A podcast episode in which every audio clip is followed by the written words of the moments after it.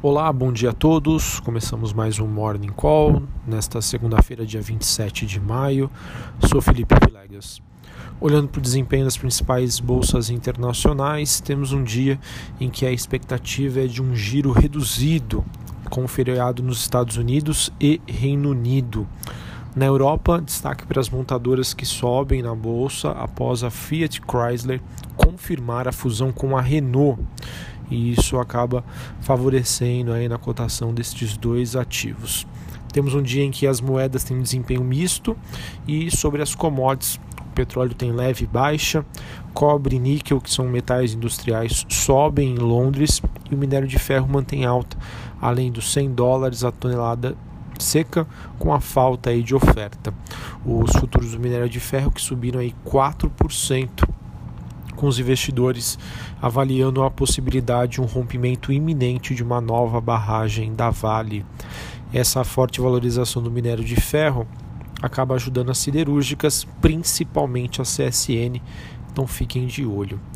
Sobre o Brasil, os ativos devem reagir às manifestações a favor do Bolsonaro, que tiveram avaliações variadas entre os analistas políticos.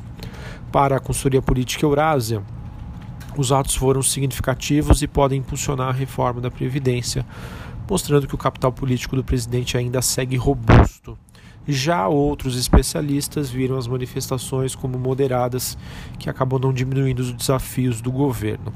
Ou seja, se por um lado né, a defesa da reforma é, e do ministro Paulo Guedes pelos militares foi um fator positivo, as críticas ao Centrão e Rodrigo Maia foram vistas como negativas para o relacionamento entre o governo e o Congresso.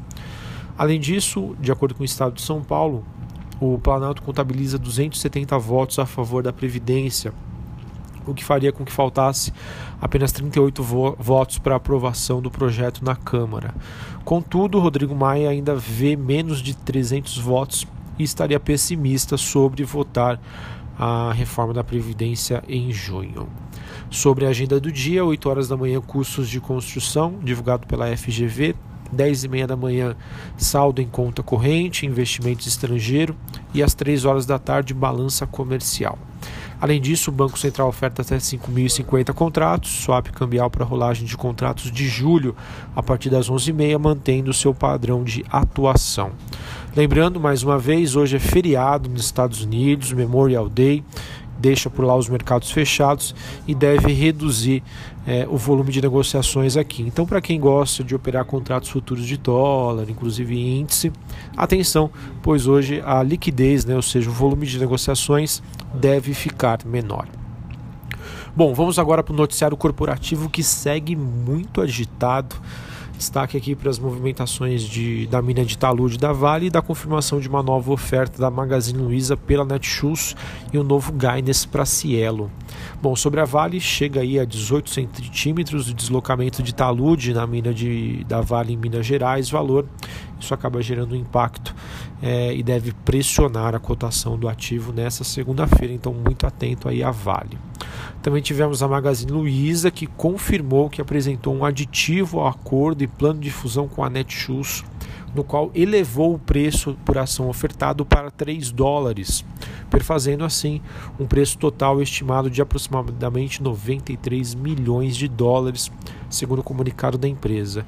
Inicialmente, a proposta da Magazine Luiza foi de 2 dólares, e na, se não me engano, quinta ou sexta-feira da semana passada, nós tivemos a Centauro ofertando 2 dólares e 80 cents. E agora a Magazine Luiza fez uma nova oferta de 3 dólares. Vamos ver aí quem vai ficar com a Netshoes. Uh, essas novas comunicações devem mexer aí principalmente com as ações da Netshoes em Nova York, mas também mexer aí com as ações da Magazine Luiza e da Centauro aqui no Brasil.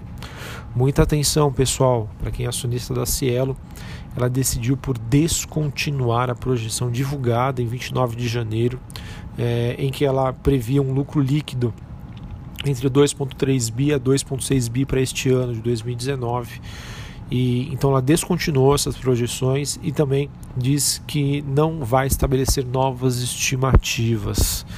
É, de acordo aqui com os nossos analistas da casa, eles que esperavam até uma melhora no ano que vem e já disseram que o negócio aí está feio, tá? De que as estimativas ainda eles não encontraram em um ano ou algum momento é, para encontrar algum ponto de inflexão. Tá? Então, por conta disso, espera-se é, uma reação bastante negativa do mercado hoje quanto a Cielo. Muita atenção.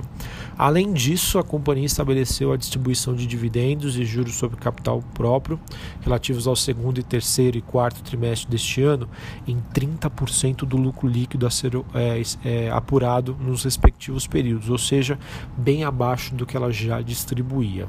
Mas aqui um ponto importante, tá? 30%, pessoal, de distribuição, que a gente chama aqui de payout, é o mínimo estabelecido no estatuto, tá? Ou seja, pior que está não fica, obviamente, a não ser claro que seja feita uma, uma votação para mudança do estatuto. Mas fora disso, ah, o que foi estabelecido é o piso do que ela deve aí, distribuir para os seus acionistas. Além disso, nós tivemos a União oferecendo a participação da IRB a bancos privados ao mesmo ponto de que isso é positivo, tá? Isso, isso deve melhorar a gestão da companhia, né? Dando uma gestão mais profissional. A gente sabe que é, a participação dos bancos estatais através de clientes para a IRB é bem relevante e importante.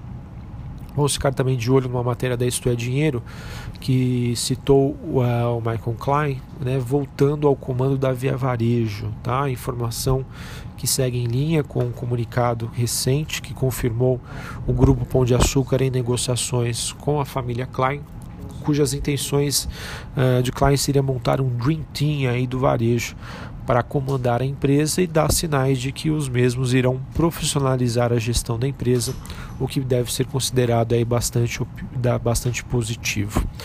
Também vamos ficar atentos, onde uma coluna disse que o BDG Pactual foi contratado para vender para a venda da Oi Imóvel. Né? A informação, se confirmada, deve antecipar o novo planejamento estratégico da Oi a ser divulgado somente no mês que vem. A venda da unidade imóvel é um fator muito positivo, pois se feita a múltiplos próximos do que foram da Nextel, quando a Claro comprou a mesma, destravaria muito valor para os acionistas da Oi, é, com a empresa aí focando no seu CAPEX, é, com investimentos na parte de internet de fibra para residencial e também B2B. A Oi, para quem não sabe, já está em recuperação judicial e pode, aí, quem sabe, ter uma série de gatilhos interessantes né, com diversas possibilidades de desinvestimento, além, claro, que eu acredito que seja o divisor de águas para Oi, que seria a PLC 79, né, seria a Lei Geral de Telecomunicações, que devem favorecer bastante os ativos. Bom, pessoal, vejam que o noticiário corporativo, portanto, segue bastante agitado, muita atenção aí para Vale, é, por conta da, de uma expectativa de possível deslocamento de uma outra mina, CSN que pode se favorecer com a alta do minério de ferro, Magazine Luiza fazendo uma nova oferta pela Netshoes, a Cielo descontinuando seu guidance, reduzindo seu payout, ou seja, reduzindo a sua distribuição de lucros para os seus acionistas.